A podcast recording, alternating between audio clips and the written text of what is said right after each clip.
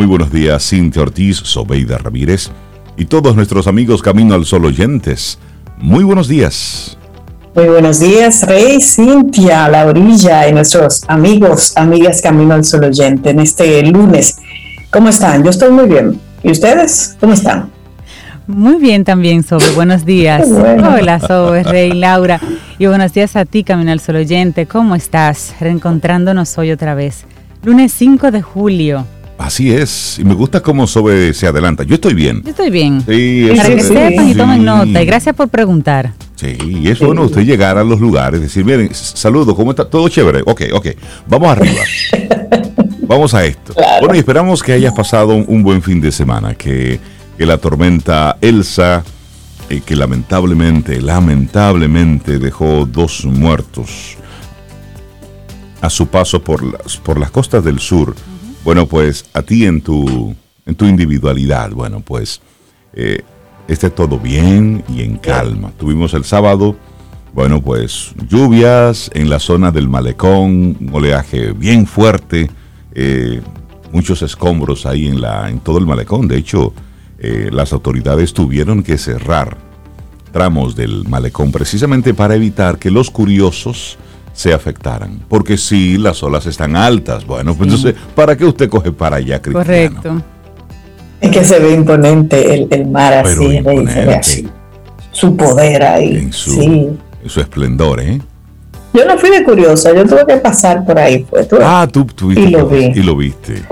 Sí, pero por allá, por allá, le, Por allá. por allá, por allá. Pero sí, es decir, óyeme, con una violencia ahí esas olas rompiendo. Pero lo importante es que Elsa pasó por aquí, gracias a Dios no causó mayores, mayores destrozos. Por supuesto, siempre hay inundaciones, eh, las, la- las zonas más vulnerables pues se afectan bastante ante el paso de cualquier fenómeno de esta naturaleza.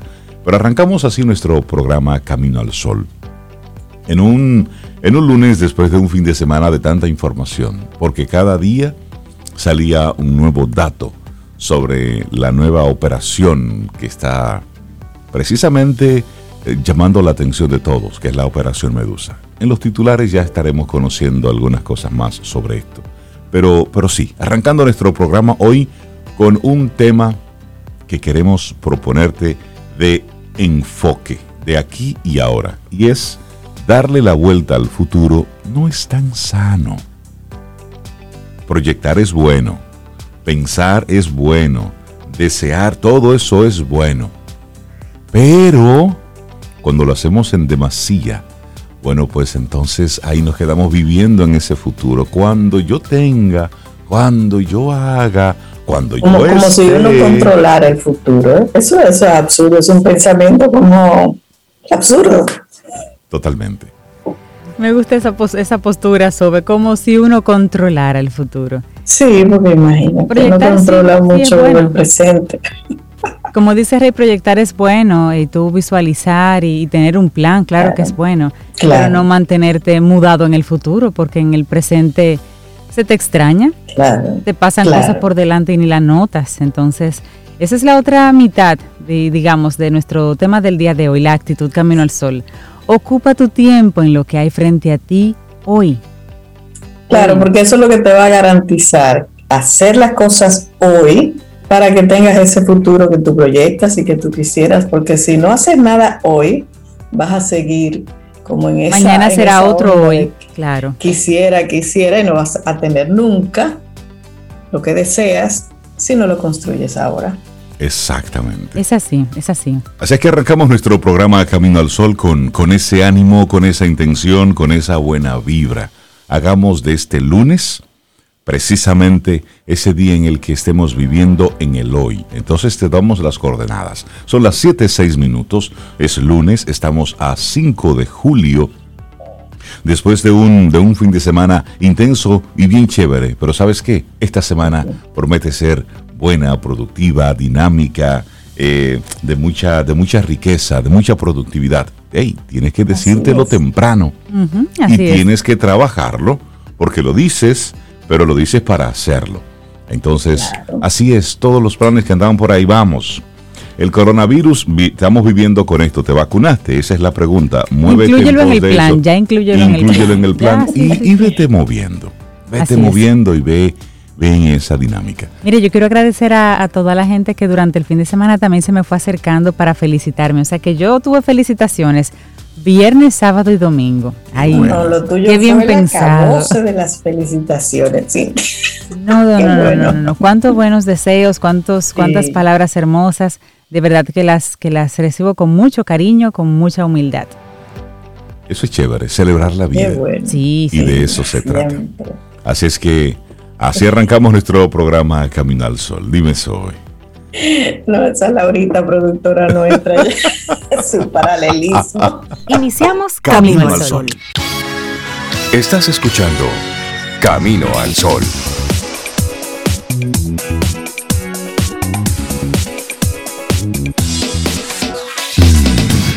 Disfruta tu café en compañía de Camino al Sol. Laboratorio Patria Rivas presenta En Camino al Sol la reflexión del día.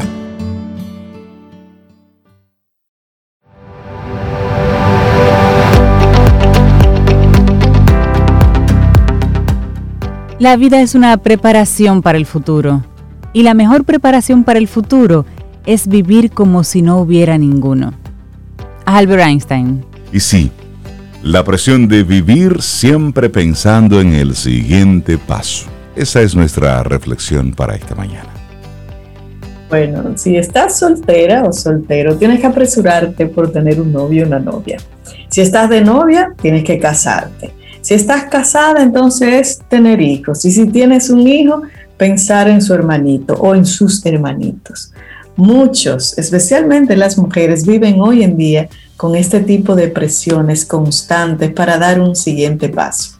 Está bien querer avanzar en la vida, pero los peligros aparecen cuando se pierde el valor del momento presente y el disfrute de las diferentes etapas cuando no se tiene en cuenta la vocación personal o se toman decisiones equivocadas por actuar de forma apresurada. Tomar un respiro de las presiones y vivir plenamente la vocación personal buscando a Dios y su voluntad es lo que nos permite ir abrazando cada etapa por completo para poder vivir bien y mejor nuestros proyectos y nuestros sueños también. Cuando sientas que la carga se va haciendo pesada, ten en cuenta estas acciones positivas que te traemos hoy. Y la primera de ellas es que crees un ambiente de paz. Así es. Piensa cómo puedes contribuir para no generar más presión de la que ya existe alrededor de otras personas. Maneja tu lenguaje cuando hables con, con ellas, con ellos. Muchas veces no se trata de tener una mala intención y hasta puede presentarse como una especie de broma, pero hay que cuidar las palabras, ese es un detalle importante.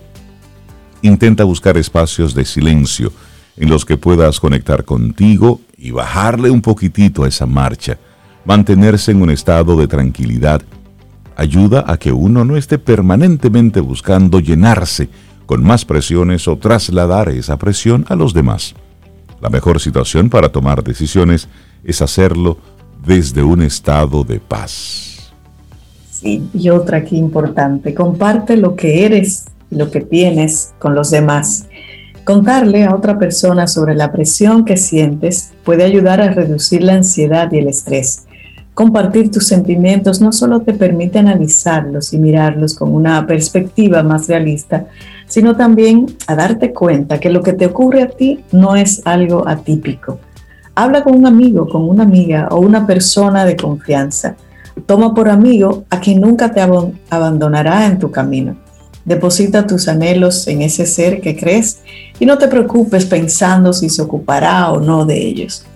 Aprende a confiar en la mano providencial. Siempre estará allí y no te va a defraudar si eres fiel con todo tu ser. Bueno, y otro consejo es intenta estar presente allí donde estás. Abraza tu día por completo. A veces es difícil aceptarlo y salirse de la estructura marcada por tantas expectativas, pero disfruta el momento de vivir y lo que tienes ahora, porque es posible que no te des cuenta hasta más adelante lo valioso que era. Sé positivo donde estás ahora. Aprovecha esa etapa para dar lo mejor de ti. Deja de compararte, alégrate de poder pasar tiempo aprendiendo a amarte tal como eres en el lugar donde te encuentras ahora. Palabra clave en el día de hoy. Se puede aprender tremendamente a ganar más terreno y descubrir habilidades como uno se dedica a algo con el corazón, cuando uno hace algo de corazón. Esto te ayudará a no darle lugar a los pensamientos negativos y a ocupar toda tu energía emocional en proyectos productivos y emocionantes. Es una gracia pasar el tiempo aprendiendo a amar y querer lo que se tiene sea poco o sea mucho. Bueno, y aquí hay otra. Profundiza en los detalles de tu vocación. La vida es más que una línea de tiempo. Cada vida es una obra artesanal y puede ser muy diferente de una a otra persona. Por lo tanto, tu propósito, el gozo, la plenitud pueden ser algo distinto a los de otras personas. Dios tiene un plan hermoso para ti. Si estás casada, qué chévere. ¿Tienes hijos? Bien. ¿No tienes hijos? Bien también. Consagra, vive tu vida como estás en este momento. Y te has hecho la pregunta, ¿cuál es mi vocación? ¿Cuál es tu vocación?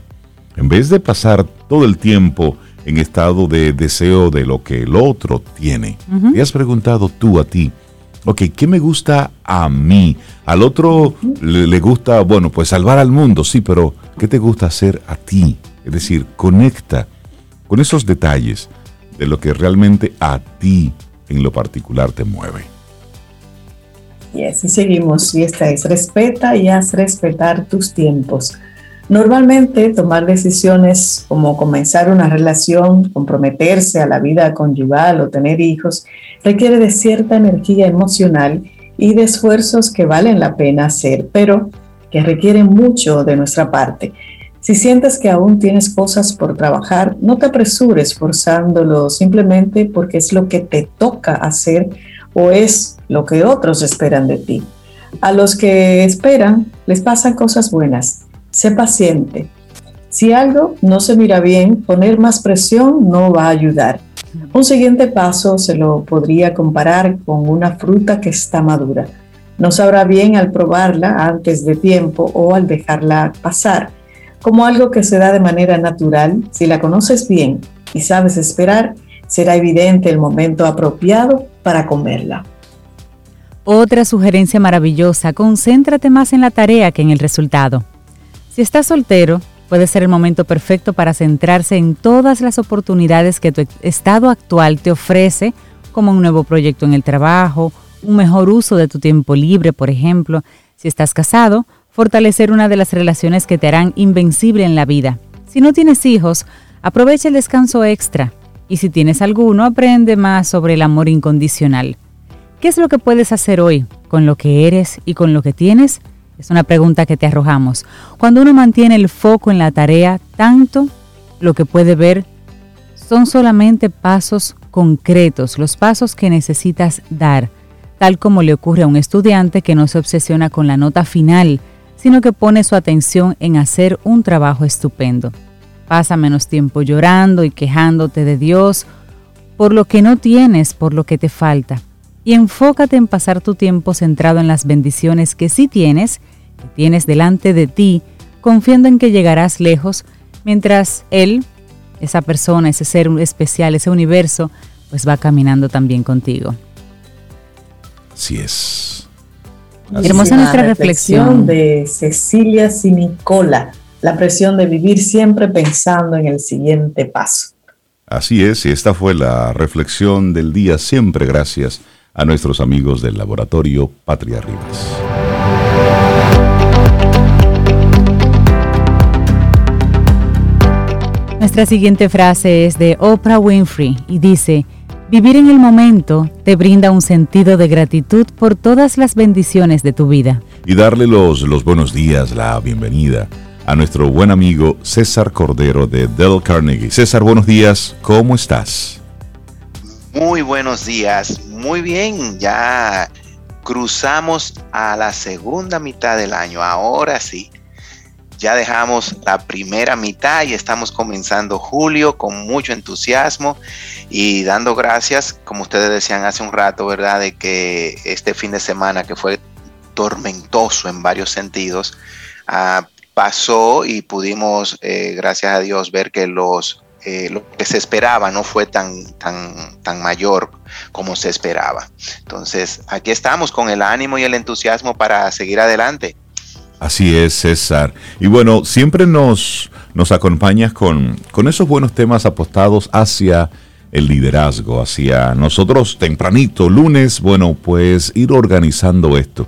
Y siempre que hablamos de, liderazgo, de una forma u otra, estamos muy conectados con, el tema que es eh, el, el actual, el que estamos proponiendo para hoy, que es enfócate en este, en este presente que tienes. Proyectar está chévere, está bien, pero no vivamos siempre deseando cuando suceda tal cosa, cuando ocurra tal o cuál momento, porque estamos siempre endosando nuestro accionar a una a un elemento futuro. Y siempre tú nos compartes temas que están muy conectados con esa línea.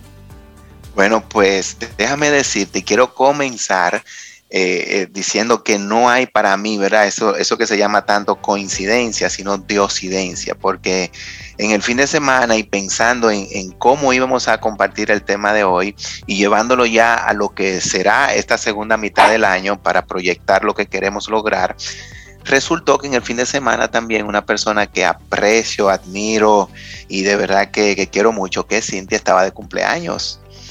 Entonces yo le, le, mandé un mensajito diciendo, wow, como pasan los años y agradezco a Dios que durante tantos años eh, puedo considerarme de tu círculo de amigos. Pero no tantos años, no tantos, César, porque eso habla como de mucho y yo no tan vieja. Sí, que no tantos, son casi 20 años así, como desde la universidad, tú sabes. Así de relajo. sí, lo que pasa es que fue desde jóvenes, ese es el detalle. Exacto, No, no fue de que de los otros días, ¿verdad? Entonces, cuando miramos, vivimos en un presente constante que está proyectado al futuro. Y el tema que yo traigo hoy es incluso una confesión que pocas personas saben de mí. y algo que aquí prestamos atención. Sí, sí. Algo que a mí, mira, desde pequeño me llamaba la atención, todavía el día de hoy. Eh, Sobeida decía de lo mucho que, que hay que admirar del mar y yo toda la vida he tenido un respeto, admiración, un disfrute del mar de verdad como muy especial. O sea, para mí un fin de año irme al, malecón, sentarme, ponerme a escribir, reflexionar, eso es tradición. Ahora, ¿qué es lo que pocas personas saben de mí? Que yo quería ser surfista, Rey. Tú, César. Este jovencito que está aquí. Es decir, con una tabla de surf los cuadritos marcados ahí en el abdomen. Cabellito largo. Los cabellitos largos. Ok. Que se, va, que se va decolorando con el mar. Así mismo. Así mismo. Ese es uno de mis secretos mejor guardado. Eso lo sabe mi esposa y, pocas personas en mi círculo. No, y la comunidad Camino al Sol ahora se queda tranquila, no te preocupes. Y te cuento, o les cuento, mejor dicho, que de joven viví la experiencia, o sea, yo, eh, eh, yo me crié en el ensanche de la fe cerquita de la Agustina y en la Agustina habían unos jóvenes que eran surfistas con los cuales yo compartía colegio y entre ellos estaba uno que incluso fue de, de, las primeras bandas de rock del país, Junior, no sé si recuerdan de Empefis. De, sí, claro, claro, sí, sí. Ah, entonces ahí estaba Junior, José, Marquito, Kike, o sea, yo me acuerdo de todo, porque eso para mí es como un flashback así. Ajá. Y yo veía que ellos iban a surfear y yo, tú sabes, ¿cómo es? Bueno, pues déjenme decirle que un fin de semana yo me escapé, ¿verdad? Bien tempranito, porque para eso hay que madrugar, ya luego veremos cómo es el tema y nuestras vidas. Y nos fuimos para la gran playa de oleaje que tiene la República Dominicana llamada Huivia. Ok. Sí, porque esa es la playa de los surfistas de aquí de la capital. Exacto. No, hay otra. Y yo cuando intento entrar al mar, que el mar me devolvió como con 500 vueltas a la playa, amigo mío, mire, yo dije, esto no es para mí. Y ahí mismo se fue mi espíritu aventurero. Tan rápido. Ah, un día duró el romance, un día. Dos tres rayoncitos del mar y ya te y varios, y varios tragos de agua. Ah, ya. abundantes tragos de agua. ¿Por, ¿Por qué cuento esto? Porque es un tema un tema que lo podemos ver y de, paso lo es, ¿verdad? Tan apasionante como surfear y que tiene toda una filosofía de vida, nos deja grandes aprendizajes. Y hoy, cuando ustedes hablaban del presente, de cómo estamos nosotros viviendo, realmente estamos viviendo una vida que las olas, como decimos ahora, juegan un papel importante en nuestro lenguaje. Porque ¿Cómo se mide el COVID? En olas. Primera ola, segunda ola, tercera ola. ¿Cómo se miden muchas cosas en nuestras vidas? No, porque una ola de gente, no, porque tal ola, no, porque estoy montado en una ola, o sea, como que te está yendo bien. No, muchacho, le vino una ola encima, le está yendo mal. O sea, vemos que hay en nuestro lenguaje del día a día muchas referencias con relación a lo que es el mar, lo que son las olas y, ¿por qué no?, lo que es el surfing Ahora, nosotros, nosotros como país tenemos una particularidad y es que somos una isla y el surfing es uno de los deportes menos practicados. No tenemos grandes, grandes exponentes. No. No, lamentablemente. Ni tampoco, ni tampoco grandes escuelas que enseñen esto, no. Tenemos polos, es decir, en, Cabarete hay un, hay un grupo de jóvenes que, lo practican ahí, en Puerto Plata igual. Y, muchos eh, extranjeros vienen a disfrutar de nuestras playas. Los lugareños sí, eh, bueno, eh, al estar en contacto con, el mar, con las olas. Exactamente. Pero no es algo típico que a un joven dominicano le guste el surf realmente. Así es. Entonces, la vida es una constante fuente de aprendizaje. Y entonces todo lo que nosotros podemos ver delante de nosotros nos puede dejar un aprendizaje. Y cuando yo me puse a mirar sobre esto, yo digo, wow, hay muchas particularidades. O sea, nosotros somos una isla y dicen que vivimos de, espalda al mar. Exacto. Que lo que menos se come en este país se procesa es pescado. Es cierto. Que no tenemos una flota marítima. Que no tenemos esos deportes acuáticos tan desarrollados. Entonces, ¿qué particularidades tenemos nosotros como dominicanos? O sea, tenemos todo un recurso que pudiéramos explotar más y no lo hacemos. Ahora, ¿por qué le hablo del surf? Porque el surf es un deporte que va muy conectado a la pasión.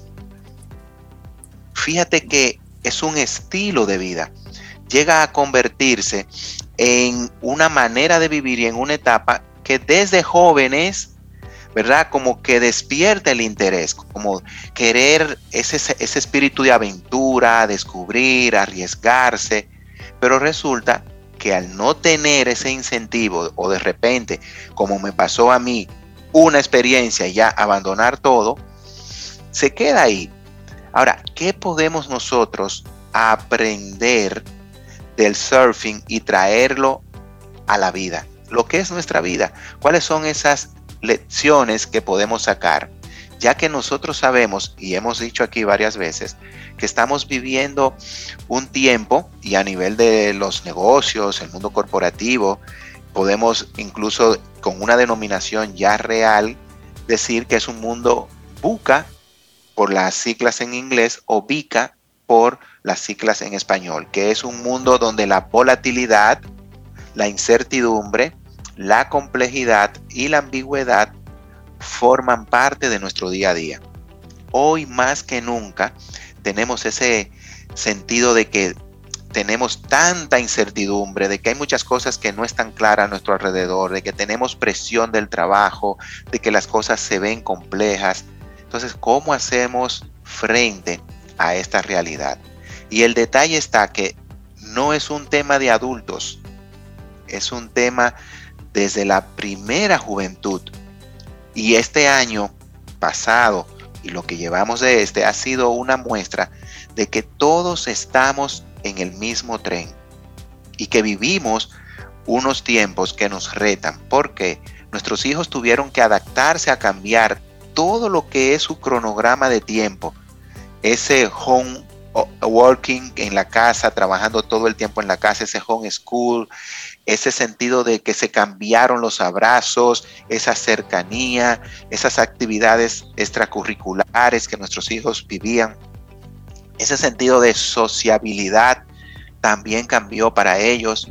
Entonces, imaginemos nosotros que somos adultos, yo siempre lo digo de esta manera, que tenemos el libre albedrío de decir, sí, puedo salir, voy a hacer compromisos, voy a, resolver cosas afuera, y nuestros hijos que se tienen que quedar obligatoriamente en la casa, donde las reglas, por ejemplo, ahora en verano, cambiaron totalmente.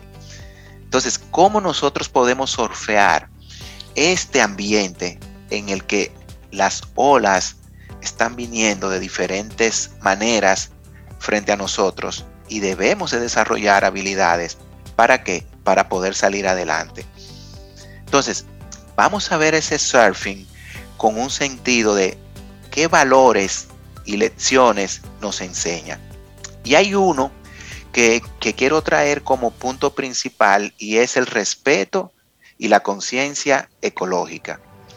Tú hablabas de esos grupos aislados, Reinaldo, que están en varias comunidades muy específicas de nuestro país y una de ellas es Cabarete en Cabarete hay una playa que se llama El Encuentro, que como tú sabrás, en la carrera de los 100 kilómetros del Caribe, yo descubrí toda esa zona, que se corre una ruta por ahí, y ahí yo dije, wow, qué chévere, y volvió a surgir que, incluso tengo unas fotos con los jóvenes de ahí de, de esa playa, el sentido de, y voy a hacerlo, y voy a ir con mis hijos, porque ellos tienen una escuela que te enseñan de menos cero, no de cero, no de menos cero a solfear. Ahora, yo quiero que vayamos un día allá y desde las 5, 5 de la mañana esos jóvenes están limpiando y arreglando toda el área. En esa zona de esa playa del encuentro, tú no, no encuentras un plástico, una basura mal tirada, todo está como en, en, cuidado de la ecología, en cuidado y el respeto a ese medio ambiente que le da a ellos esa oportunidad de practicar el deporte. Por el contrario, lamento decirlo, nos vamos al mirador, nos vamos al botánico, nos vamos al malecón y lo tenemos que lleno de basura. Así es. Botellas plásticas y la nueva basura, que lamentablemente también tengo que decirlo, que me encuentro todos los días en la calle, son las mascarillas y otros elementos. Entonces, ese respeto y conciencia por el medio ambiente te lo da el surfing.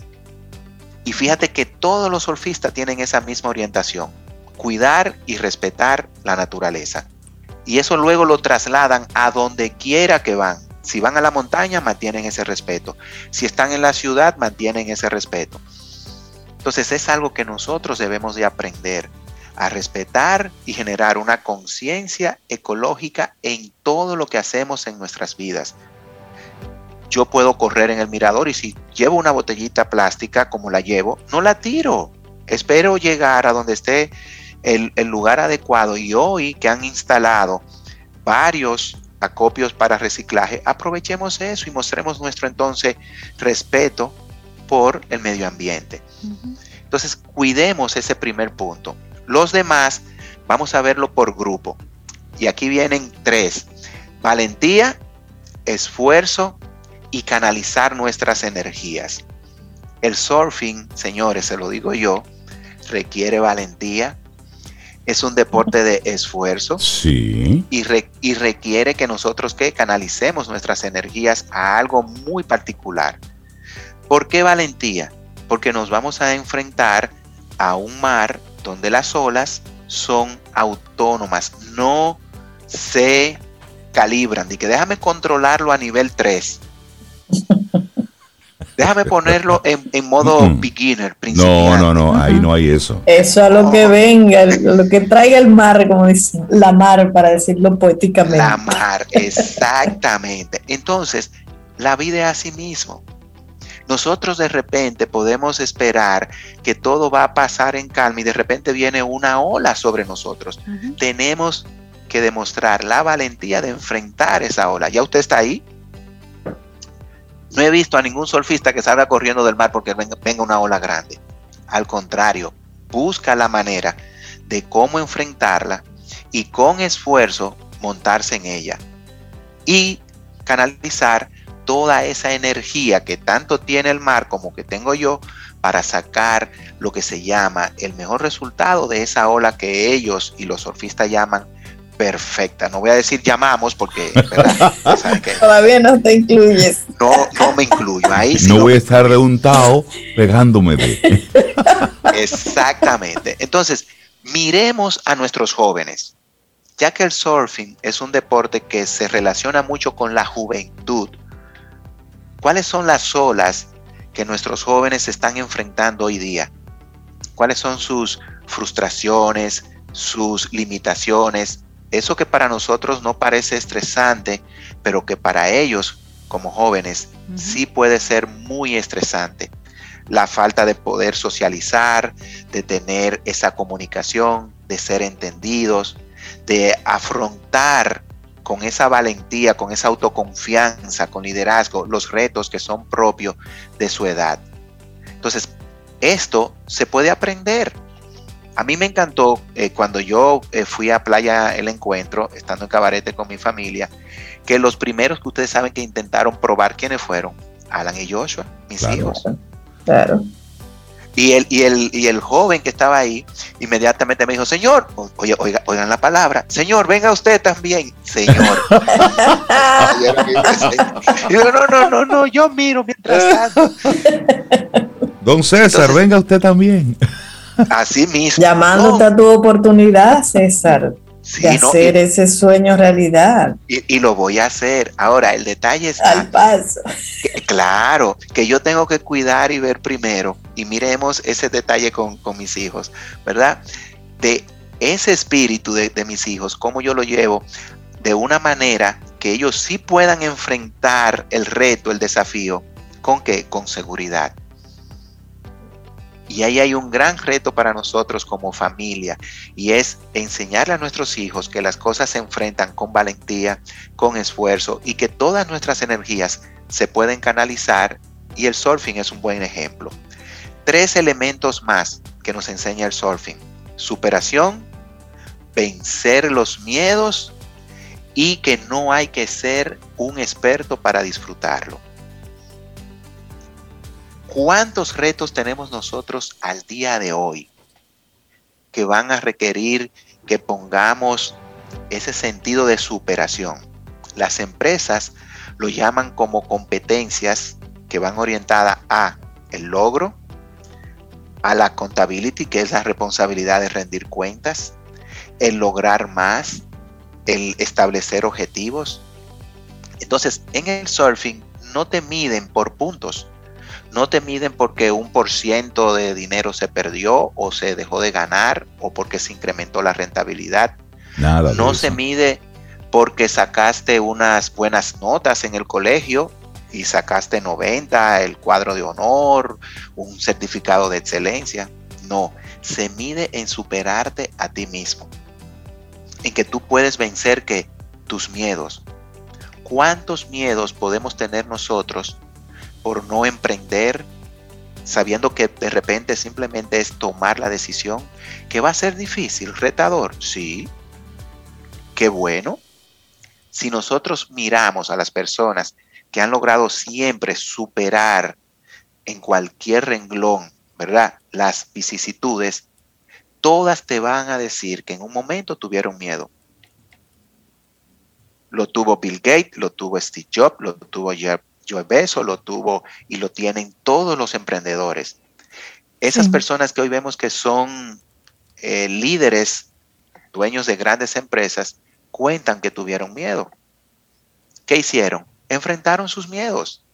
Uno que, que, siempre ponemos de ejemplo, y creo que lo he mencionado otras veces aquí, es Warren Buffett. Señores, Warren Buffett tenía miedo de hablar en público no identificaba dónde podía poner eh, sus energías, tenía terror de socializar con otros, le faltaba autoconfianza para enfrentar sus desafíos. Y en su momento, y hace al día de hoy 69 años, él tomó el curso de Del Carnegie y lo dice él y lo pueden buscar en, en YouTube. Usted busca Warren Buffett Del Carnegie y él dice en las entrevistas que el único certificado que tiene es el de Del Carnegie porque le enseñó a superar sus miedos. Entonces, ¿qué tiene de bueno el surfing? Que no hay que ser un pro para disfrutarlo. Es simplemente tú lanzarte al agua, dejarte llevar.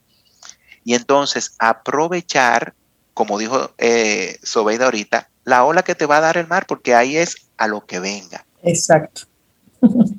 Entonces, ¿cuántas cosas en, en la vida, en el presente, en el aquí y ahora, yo estoy dejando que simplemente se vayan y no la aprovecho por falta de no querer vencer esos miedos?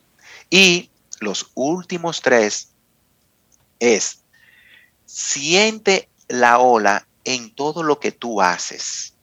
Guíate por tu pasión y busca sacar lo mejor siempre.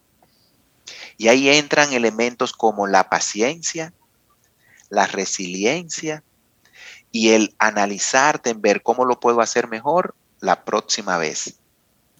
¿Qué hacen los surfistas? Se le fue una ola a esperar la siguiente. Señores, yo sé de surfistas que duran hasta una hora, hora y media, dos horas esperando a que llegue su ola.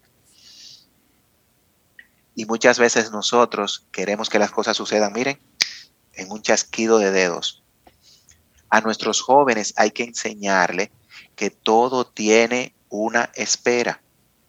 A nuestros jóvenes hay que enseñarle con nuestro propio ejemplo de adulto que las cosas tienen un ritmo, tienen un tiempo, que los tiempos de hoy son más rápido que hace un siglo falso. Son las mismas 24 horas.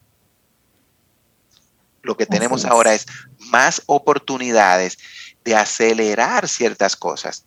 Eso sí es cierto, dentro del mismo tiempo. Pero si usted está en un tiempo de universidad, usted tiene que aprovechar ese tiempo de universidad. Si usted salió de la universidad, no quiera solicitar y pedir que va a llegar como el director general de la empresa agote su tiempo, demuestre que usted se puede ganar. Si eso antes tardaba 10 años, demuestre que usted lo puede lograr en 3, está bien, en 4, pero viva su tiempo. Entonces, el surfing nos enseña que debemos de tener paciencia, esperar esa ola. Y eso no quiere decir quedarnos sin hacer nada, quedarnos inactivos, quedarnos conformistas. No, es salir de nuestra zona de confort y hacer que las cosas sucedan. Por eso dice, busca la ola en todo en tu vida, en el trabajo, en la familia, en los amigos, en los retos personales. ¿Cuáles son las cosas que yo estoy dejando pasar y no estoy aprovechando en este que es que mi presente? Y guiarnos por nuestra pasión. Si tu pasión está orientada a los números, las matemáticas. Vamos a ver todo lo que tú puedes sacar de esa ola. Si tu pasión son las artes, montate en esa ola. Sé creativo. Procura crear y generar las oportunidades. Entonces, si resumimos, vemos que el surfing está muy ligado a lo que es la vida. Y eso que nosotros de repente siempre vimos como que no, los surfistas son unas personas muy particulares con un estilo de vida. Bueno, hoy le tengo una buena noticia. Todos somos surfistas. Todos somos surfistas. Porque todos tenemos nuestra propia particularidad de vivir la vida. No todos enfrentamos las mismas olas. Lo que va a marcar la diferencia es nuestra actitud cómo estoy respetando y mantengo una conciencia con mi medio ambiente, cómo estoy demostrando mi valentía, mi esfuerzo, cómo estoy canalizando mis energías en, el mundo de trabajo, en el emprendedurismo, con mi familia, con mis hijos, cómo estoy superando y venciendo mis miedos. Estoy disfrutando lo que el día de hoy me está regalando lunes y lo que esta semana tiene por delante de mí. ¿Cuál es mi ilusión, mi motivación? ¿Me estoy dejando guiar por mi pasión? ¿Estoy buscando ver la oportunidad de una ola en todo lo que hago? Ese es el reto. Ese es el llamado al día de hoy. Y para esto no hay edad. Lo podemos hacer desde los 12 años, lo podemos hacer a partir de los 18, a partir de los 30, y por eso vemos personas incluso, como dijo Sobeida ahorita, César, persigue tus sueños. Eso no se fue, Sobeida, está ahí, te lo compro. Porque vemos personas que con 70, 80 años deciden, voy a hacer algo que siempre quiso hacer, quise hacer, y lo hacen. Se lanzan de paracaídas, surfean, montan bicicleta, asumen correr, nadar. ¿Por qué? Porque siempre hay una oportunidad.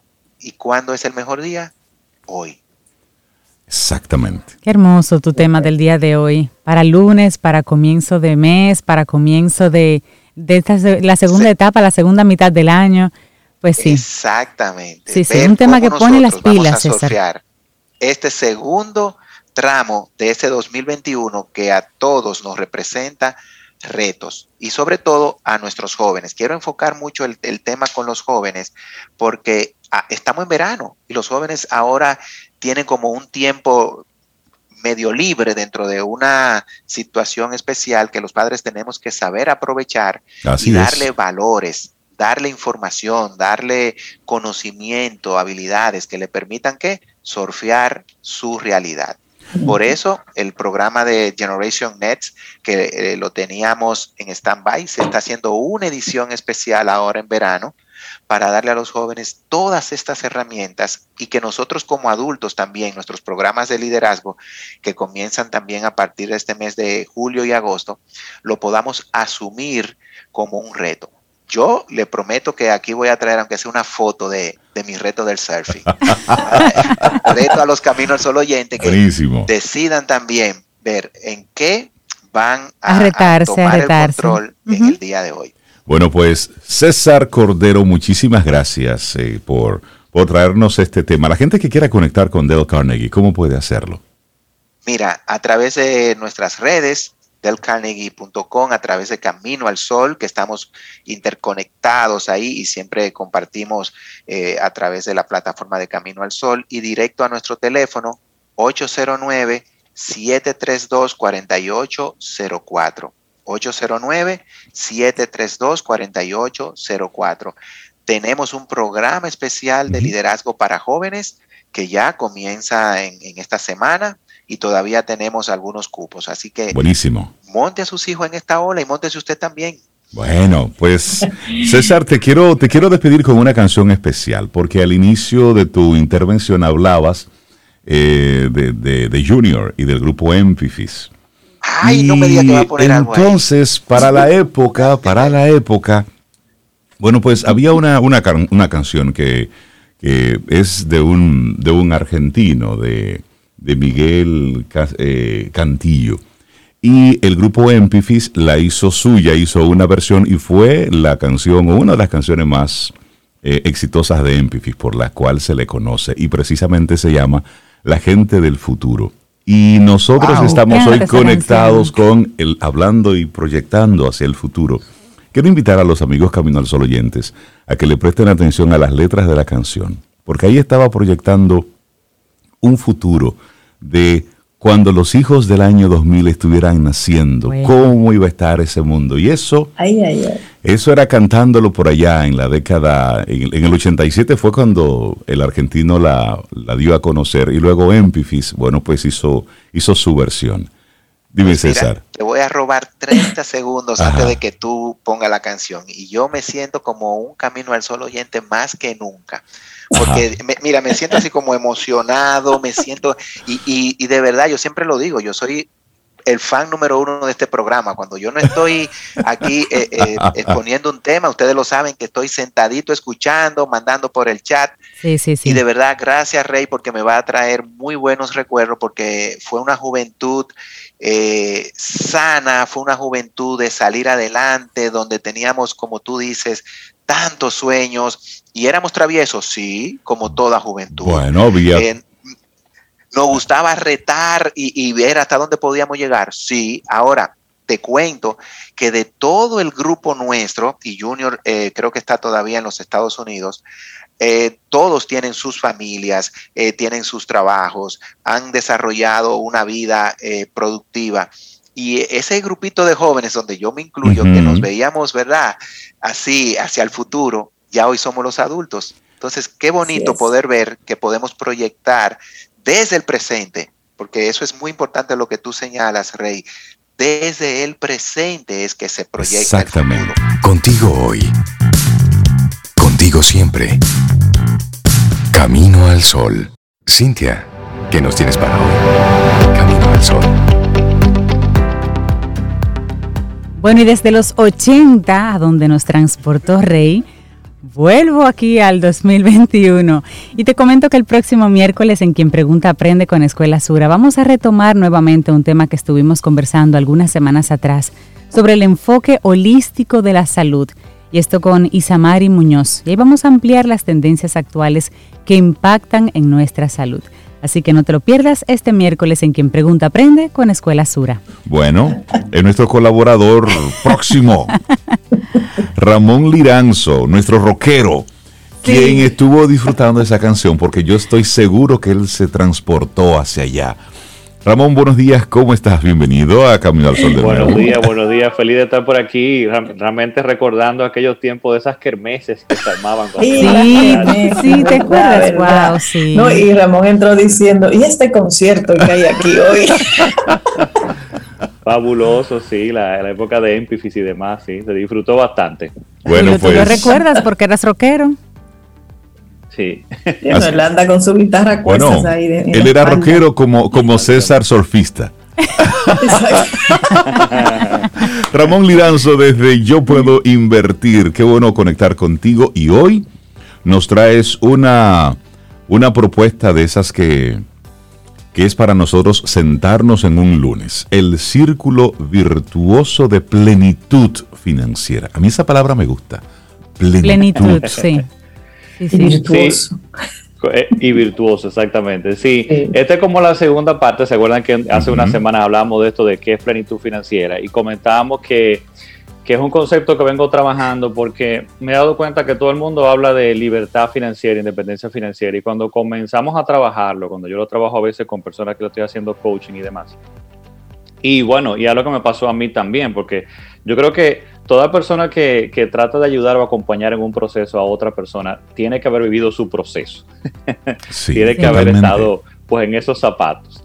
Entonces, eh, siempre cuando hablamos de libertad financiera o independencia financiera, lo que me doy cuenta es que el ser humano tiende a desmotivarse porque son metas muy lejanas que requieren mucho esfuerzo, que requieren montos importantes y el ser humano está hecho que, claro, o sea, tenemos la capacidad de ver al futuro y eso es lo que nos diferencia quizá de, todas las otras especies eh, y es fantástico, es lo que nos ha permitido crear todo lo que podemos crear porque podemos visualizar ese futuro y demás. Pero cuando se nos va demasiado lejos y no vemos el impacto que puede tener hoy o un poco más cercano, nos desmotivamos y no tomamos entonces acción y soltamos todo entonces en banda, como decimos por acá. Entonces, ¿qué pasa con esta plenitud financiera? Que es un concepto diferente que yo digo, es cuando tú eh, logras bienestar hoy al estar en control de tus finanzas, alinearlas a lo que tú valoras, utilizar el dinero en lo que tú valoras y al mismo tiempo también tú tener esa proyección del futuro que tú quieres, pero muy importante, saber o definir un plan para cómo vas a llegar y saber que lo vas a alcanzar. Inmediatamente yo no tengo que alcanzar ese, esa meta de, qué sé yo, libertad financiera, independencia, la que tú quieras ponerte hacia adelante, que sea muy grande, pero simplemente, señores, en tener ese plan definido y saber el plan va a funcionar y voy a llegar, te elimina incertidumbre y te da bienestar hoy. Entonces, a eso que yo llamo plenitud financiera, alinear esas dos cosas, el futuro y el presente. Entonces, esta segunda parte, eso solamente para poner como en contexto, esa esta segunda parte de lo que yo llamo el círculo virtuoso de plenitud financiera, es cuáles son los elementos que yo tengo que, o cuáles son esos pilares que yo tengo que trabajar para lograr entonces esa plenitud financiera. Y yo lo visualicé como un círculo virtuoso. Ustedes saben que está el círculo vicioso, que son esta cantidad de, elementos o eventos que se van alimentando uno con otro y nos llevan una espiral negativa hacia abajo, ¿no? Exacto. Entonces el, el círculo virtuoso sería al contrario, cuando yo voy trabajando cada elemento de estos, me va llevando hacia adelante, me va permitiendo progresar. Entonces, visto esto, lo primero que tenemos que analizar cuáles son esos eh, tres pilares yo considero de la plenitud financiera. El primero, que recuerdo que Sobe en ese momento dijo, me gusta ese término, ¿cómo, cómo es eso? Que es riqueza real. ¿Qué es riqueza real? Porque muchas veces vemos riqueza, sí, tener el yate, hablábamos del Bugatti en aquel momento, ese tipo de cosas. Eso realmente es riqueza. Entonces vamos a analizar un poquito eso. Otro elemento es lograr liberar tu potencial a través del dinero. Y vamos a ver a qué me refiero con eso. Y por último, crear bienestar a través del dinero. Y yo tengo un concepto de bienestar eh, un poquito diferente a lo que quizás es el término común. Entonces, con eso pasamos a analizar cuáles son esos tres elementos. Primero, riqueza real, que le gustó a Sobe. Sí, Eso tiene, que, eso tiene que ver con cuando yo dispongo de patrimonio neto, lo que yo diría saludable. ¿bien? ¿Y a qué me refiero a eso? Son activos productivos dentro de mi patrimonio. Y yo sé que estos términos a veces de patrimonio neto y este tipo de cosas, como que a la gente le puede como llamar la atención y decir, bueno, ya se fue como un poco más teórico. Hay una pregunta que a mí me gusta hacer, como para que eh, eh, yo digo que esta pregunta descubre tu situación financiera.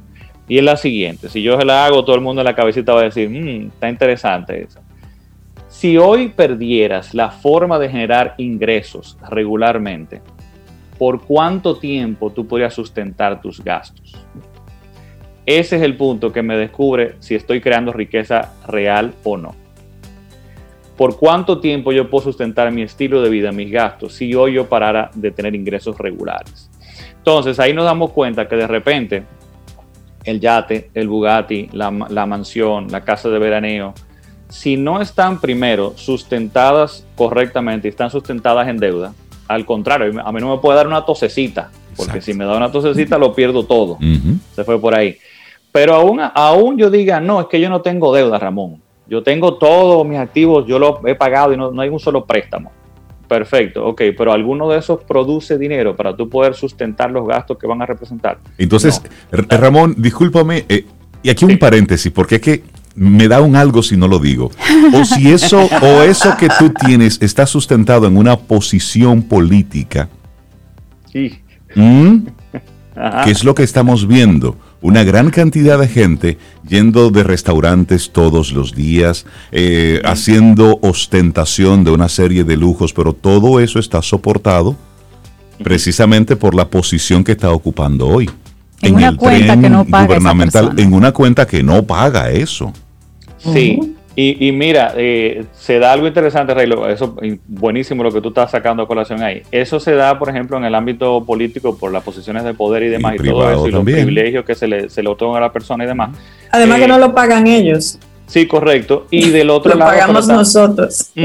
Pero del otro lado también se da lo siguiente, Rey, eh, y es que a nivel corporativo también pasa lo mismo. Sí, así o sea, los grandes ejecutivos también tienen sus tarjetas corporativas para invitar, ¿tú entiendes? a la cena, al almuerzo, eh, eh, tienen los accesos, por ejemplo, a, a, diferentes clubes y demás con cosas cubiertas ahí. Me explico. Entonces hay un estilo de vida que siempre a mí me gusta llamar la atención a las personas cuando, por ejemplo, me llegan con, con sesiones de coaching, por ejemplo, que me dicen, mira, estos son mis gastos. Y digo, pero yo veo como tu estilo de vida, de vida a otro nivel. No, lo que pasa es que a mí, y a veces pasa no solamente a nivel corporativo, sino también de los emprendedores, que su emprendimiento le paga el teléfono, le paga la gasolina, le paga el colegio de los niños. O sea, todos esos gastos van por otro lado. Entonces no tienen una foto completa y clara de cuánto es su estilo de vida y cuánto es que realmente necesitan para mantener ese estilo de vida. Exacto. Y como bien tú mencionas, si esa línea se corta o hay algún problema o hay una tosecita por ahí o el negocio de repente no va bien y no puede pagar esos otros, eh, digamos, eh, gastos, lujo, como quieras llamarle, entonces sufrimos y tenemos un gran impacto emocional y económico también. Entonces, sí, definitivamente ese es un elemento muy importante que ha traído a colación ahí, Rey. El asunto es crear riqueza real, que es lo que me va a permitir a mí crear estabilidad, donde si de repente una de estas cosas va mal, entonces yo no sufro tanto. Pero también a futuro, donde yo puedo irme desconectando de eso que está ahí, por algunas cosas que voy a mencionar en los otros pilares. El siguiente pilar, por ejemplo, tiene que ver con, lo que voy a comentar eh, más adelante y es liberar tu potencial a través del dinero. ¿Y cómo es eso? Bueno, porque el dinero te comienza a dar libertad para poder tomar decisiones. Y básicamente lo que yo digo es que la necesidad de cubrir nuestras necesidades básicas, valga la redundancia, pues básicamente si nos damos cuenta nos esclaviza. La sociedad de hoy nos esclaviza, donde nosotros para poder sustentar nuestras necesidades básicas tenemos siempre que trabajar. Entonces estamos ahí atados completamente y no podemos desarrollar todo nuestro potencial. En la medida en que yo comienzo a utilizar correctamente mi dinero y yo comienzo a crear cierta eh, estabilidad financiera, yo comienzo a, tener más espacio para comenzar a desarrollar correctamente mis talentos. Porque si yo exclusivamente estoy todo el tiempo en un solo trabajo y con una sola fuente de ingresos, nunca voy a poder crear o desarrollar todo mi potencial, de todo mi talento y toda la capacidad que tengo. Y eso va en detrimento incluso de mi crecimiento profesional, económico y todo eso. Entonces ese es el otro elemento, cómo yo logro a través del dinero comenzar a definir, a crear ese futuro que yo quiero, recuperar esa vida, comenzar a liberar todo mi potencial a través de la, libertad que es el tiempo. Y el tiempo es el activo que nos, nos hace iguales a todos, básicamente.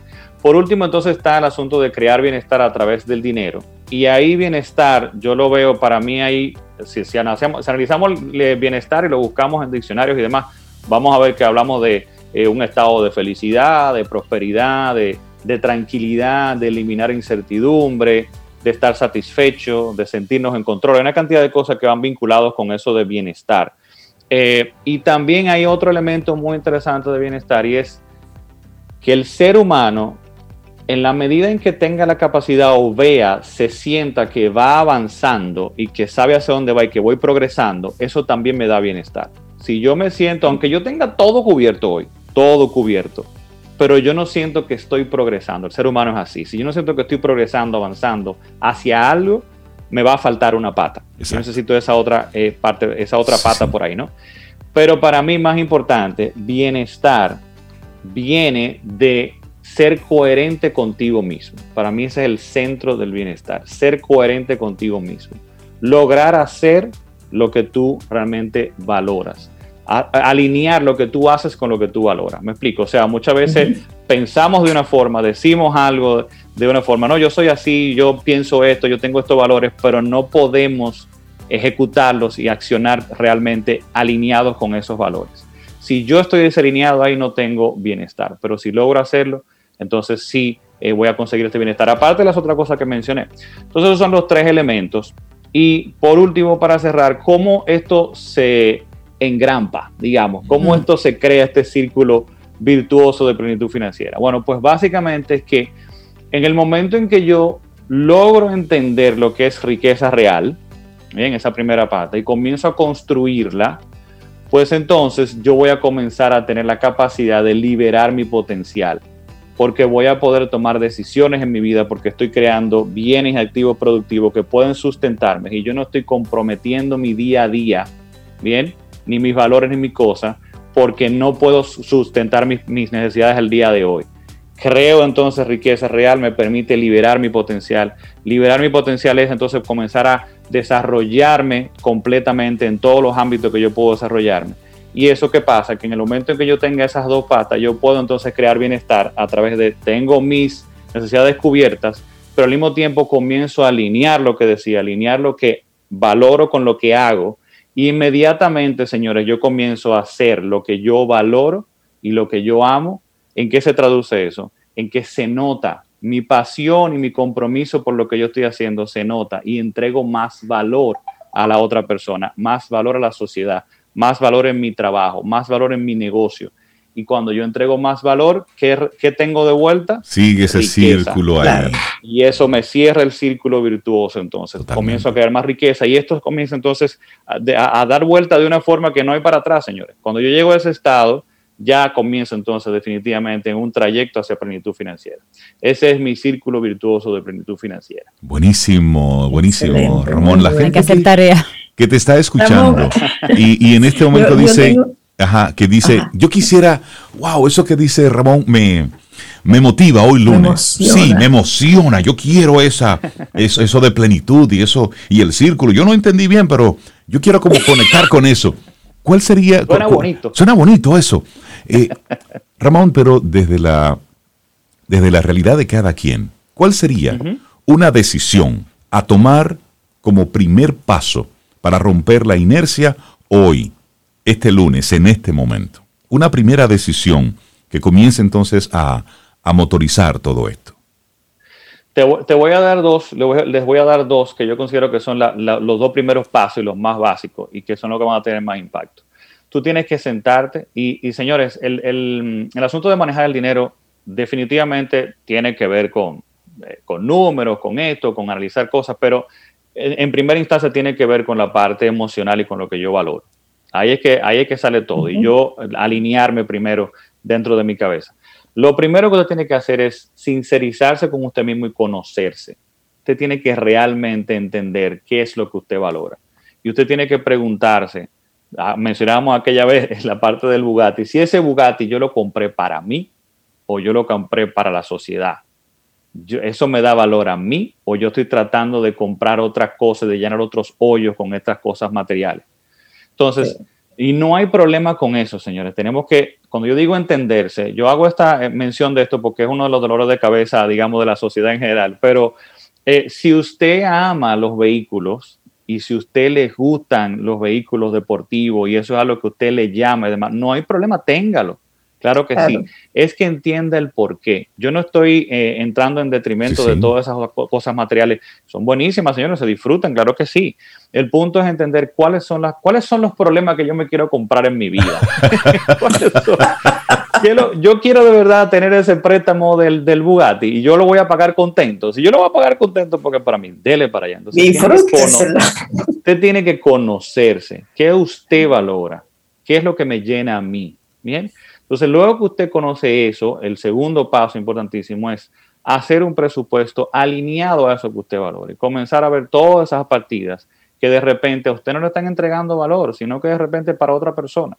Entonces, cuando yo hago esto, Rey, de seguro que yo voy a encontrar huequitos en el, en el presupuesto con los cuales yo puedo comenzar ahora a alinearlo a mi futuro, a ese deseo. Si te despertó ese deseo ahora de plenitud financiera futuro, futura, bueno, pues eso es uno de los valores que tú tienes. Tú quieres crear ese futuro para ti y tu familia. Entonces ese presupuesto comienza a alinearlo. Busca esos otros huequitos por ahí y comienza a dirigir entonces ahora ahorro y activos para crear esa riqueza real, para crear esa plenitud financiera. Y ahí comenzamos a caminar. Claro, hay, hay, hay un tema que me llama la atención porque verlo así, tú dirás, bueno, pero una persona a los 30, 40, está bien, está como plena para desarrollar su riqueza real.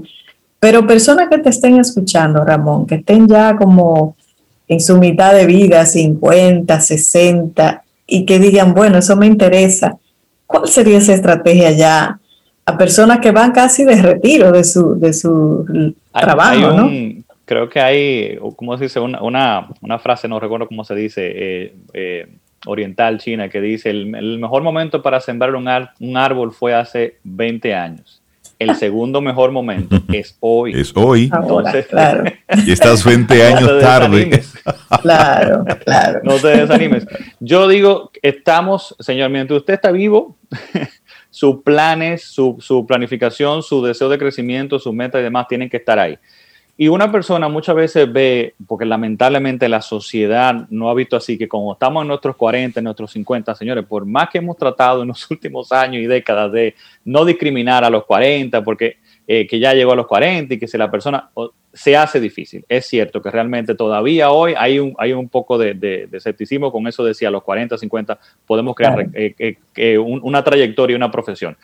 Pero si nos damos cuenta de la vida que estamos viviendo en la sociedad a nivel de tecnología y todo esto, señores, hay oportunidades por todos los lados para seguir siendo productivo hasta sus 80, 90 y todavía si analizamos también en la trayectoria de crecimiento o de, de cómo se llama, de cómo va avanzando la expectativa de vida, los que estamos vivos hoy probablemente duremos 90 años, quizás hasta más.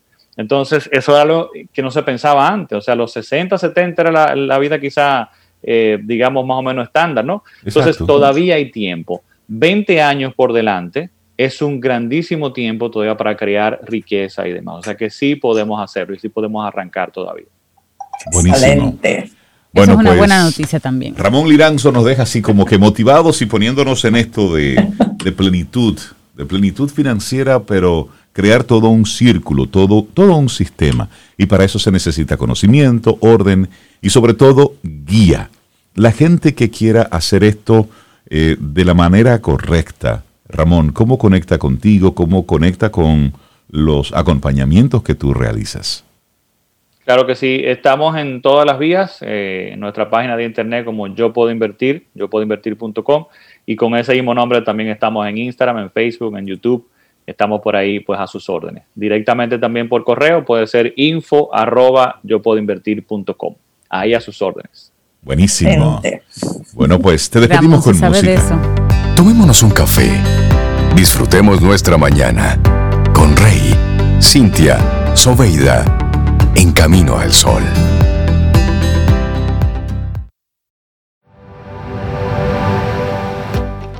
El momento presente es el campo en el cual transcurre el juego de la vida.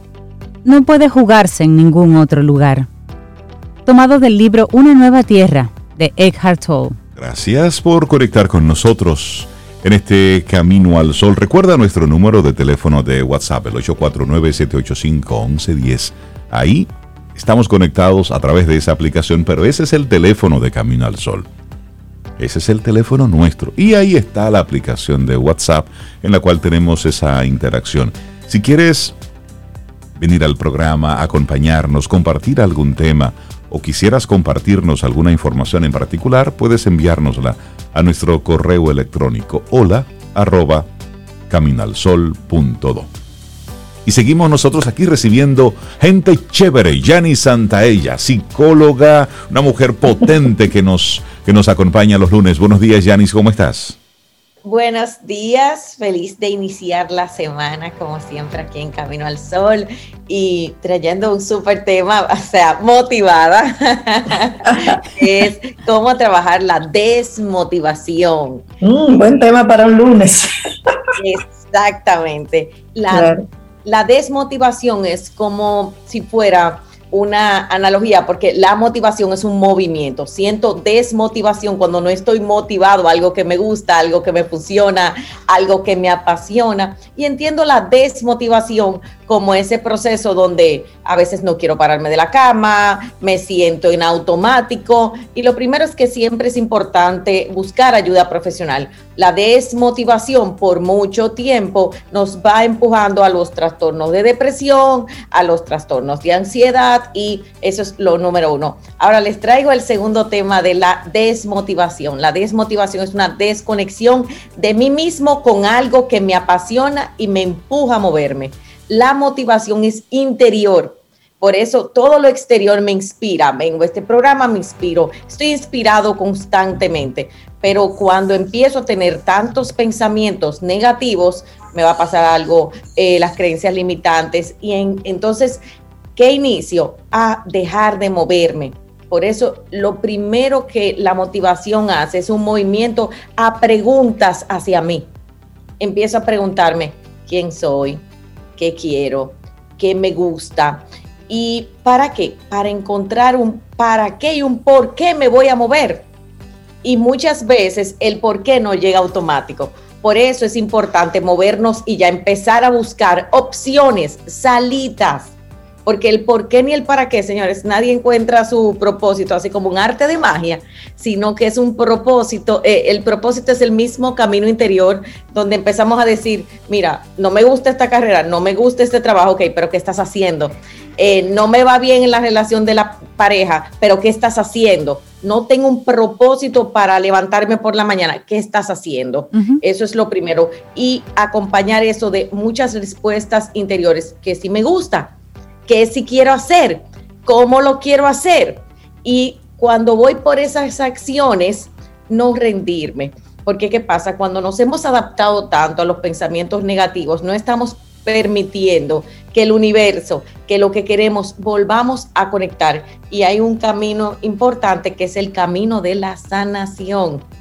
El camino de sanar mis heridas, el camino, cuando estoy desmotivado, muchas veces estoy que lleno de experiencias pasadas, experiencias de mi niñez, experiencias de la adultez, las relaciones que no funcionaron, las relaciones que no funcionaron en mi familia, los trabajos que he perdido, el emprendimiento que no sostuve, una crisis económica, ahorita que estábamos hablando de finanzas, qué importante en este momento poder cuidar nuestras finanzas porque es la base de parte de nuestra seguridad.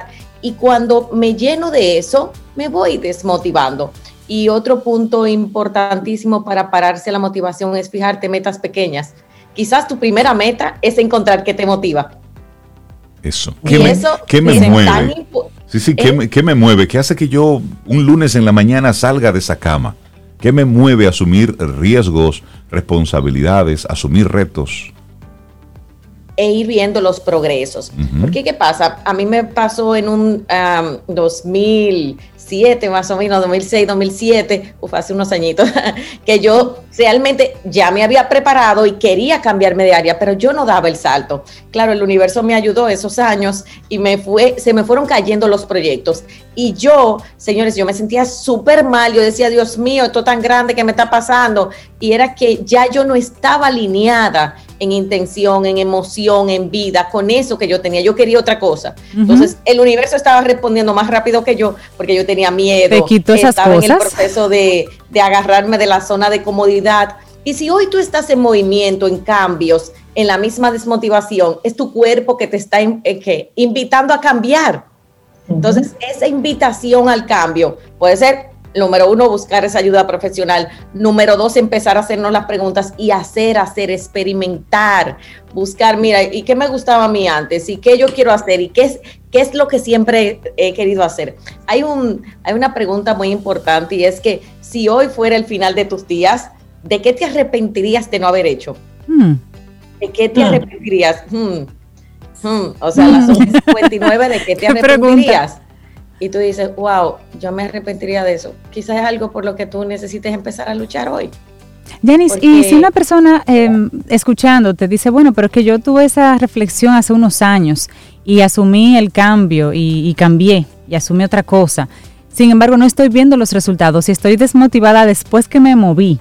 ¿Qué le decimos a esa persona? Es un tema de expectativas, Cintia. Entonces, a veces nuestras expectativas, la expectativa es uno de los mayores causantes de sufrimiento. La expectativa alta causa sufrimiento igual que la expectativa baja. Porque espero poco de mí, pero estoy teniendo más, entonces siento que no, no funciona. O sea, y tengo una expectativa alta y digo, es que nunca voy a llegar. No, nunca vas a llegar a tu expectativa porque siempre te la vas a ir subiendo. Entonces, si siento que no he llegado, te invito a mirar hacia atrás te invito a mirar a marzo del 2020. Te aseguro, a marzo del 2020, o sea, un año, un año y algo antes de la pandemia, te aseguro que has evolucionado. Ahora, ¿qué no queremos? Reconocernos. Y parte de motivarnos es nosotros mismos decir, mira, pues yo lo he hecho, pues yo estoy avanzando. Quizá no es la medida de mi propio juicio o del juicio exterior que yo me inventé, porque el juicio exterior nosotros no lo inventamos. Nosotros no entendemos qué va a decir la gente, qué va a pasar si. Entonces nos quedamos en el ICI, qué, qué extraordinaria pregunta, porque entonces esas expectativas no me permiten ser feliz con lo que estoy avanzando. Y sí estamos avanzando. ¿Sabías que todos nos estamos moviendo? Lo que pasa es que a veces no nos estamos moviendo en la dirección que entiende nuestra mente y quizás es una dirección correcta porque todo va pasando en la vida por un propósito mayor. Y lo importante ahora es poder alinear eso y decir, ok, ¿por qué yo me levantaría? ¿Qué me gusta? Y atravesar esa sensación negativa, porque no nos gusta atravesar la desmotivación, no nos gusta detenernos a ver lo que no funciona de nuestra vida. Y cuando empiezas a prender esas luces, empiezas a tener soluciones. Pero ese es el camino, ok, ya esto no me motiva, ya esto no está funcionando. ¿Por qué me quedo en algo que no funciona? Porque tengo muchas ganancias. O sea, hay unas ganancias. Recibo atención, recibo pena. Pena, atención, no quedarme solo sola, no moverme, no fallar. ¿Sabías que el no movimiento, la inercia te apoya tanto a no fallar? que te deja en esa zona de que tú lo tienes bajo control y eso es lo que me va dejando ahí. Pero eso es un camino que cada persona necesita recorrer. Los primeros son, lo primero es las preguntas y un movimiento, un movimiento de búsqueda. Un movimiento de búsqueda te saca de la desmotivación tarde o temprano. ¿Por qué lo voy a buscar? Por algo que realmente y empiezo a tomar conciencia que lo que estoy haciendo no me funciona, no, no está funcionando en mi vida, no, no conecta con lo que yo quiero. ¿Y cómo lo veo? Con la cantidad de tiempo que tengo desmotivado. A veces una de las preguntas fundamentales que le hacen a una persona, ¿cuánto tiempo tienes así? En automático, por ejemplo. Las personas en automático, ¿qué están haciendo? Una anestesia emocional. Me levanto, me acuesto, me, me levanto, me acuesto, eh, tengo años, eso es automático. Otra de las grandes demotivaciones es esperar algo que suceda, la espera. Cuando pase tal cosa, entonces yo voy a hacer tal cosa. Exacto, esa espera, esa espera. Y otras eh, de las grandes demotivaciones es vivir en un futuro que no esté existiendo o vivir en un pasado. Lo voy a hacer, algún día lo haré. Y me hago tantas promesas que me fallo a mí mismo que me pierdo en el proceso. Así que la desmotivación tiene muchas caras, pero la primera cara positiva es invitarte a un movimiento, invitarte a decirte que lo que tú estás, lo que tú estás haciendo ahora ya no funciona. Y como ya no funciona, qué bueno, vinimos a cambiar. Y entonces, ok, ¿a qué te invita? ¿A qué te invita positivamente esa desmotivación? Pídele una respuesta. O sea, ¿a qué me estás invitando en este momento? ¿Me estás invitando a cambiar? ¿Me estás invitando a parar? ¿Sabías que uno de los grandes procesos es parar? Sí. Y muchas veces no es una opción para las personas. Sí, lo que pasa es que a veces estamos esperando grandes preguntas, grandes eh, observaciones y no, a lo mejor ese, ese desánimo que sientes, esa sensación de pla, de, estar así como nada. Bueno, es el mundo diciéndote, mi querido, mi querida, siéntese un momentito, observe, deje de estar como si fuera una especie de, de hámster eh, haciendo ejercicio en esa rueda que no va hacia ningún lado. A veces es la forma que tiene el universo de, hacernos preguntas. Por eso me parece muy, muy acertado como tú lo estás planteando, Yanis. La gente que quiera seguir esta conversación contigo y por supuesto todos los contenidos que tú estás produciendo constantemente, ¿cómo te siguen el rastro? Eh, mañana tenemos un YouTube, eh, Renunciando a la Víctima, a la, eh, por nuestro canal de YouTube. Tenemos más de 30 talleres gratuitos para las personas con sus ebook. Tenemos nuestra, si quieres ayudar a motivarse a otros, nuestra certificación online internacional de coach de autoestima, avalado por la Florida Global University, que empezamos ya este 26 de julio, cerramos el 15 de julio. Y el día 20 tenemos nuestro taller gratis, cómo lograr lo que quiero ahora. La verdad es que mantenerte motivado es hacer algo que amas y como tú dices, muchas veces tenemos que detenernos a decir qué es lo que quiero amar o muchas veces necesitamos, lo estamos viendo, lo sabemos, necesitamos movernos. El movimiento, que son nuestras emociones, nos apoyarán. Y sigue tu propio camino, sigue tu intuición y Dios tiene un propósito que viniste a este mundo. No dejes que te llegue las 11.59 de la noche sin hacer algo por este día, por la vida, Señor. La vida es ahora. que qué bello todos estos movimientos que están pasando, porque nos están diciendo, oye, estás vivo, estás bien, estás aquí, vamos a movernos. Así es. Yanni Santaella, muchísimas gracias. Un, abrazote, tú cuídate mucho, que tengas una muy buena semana.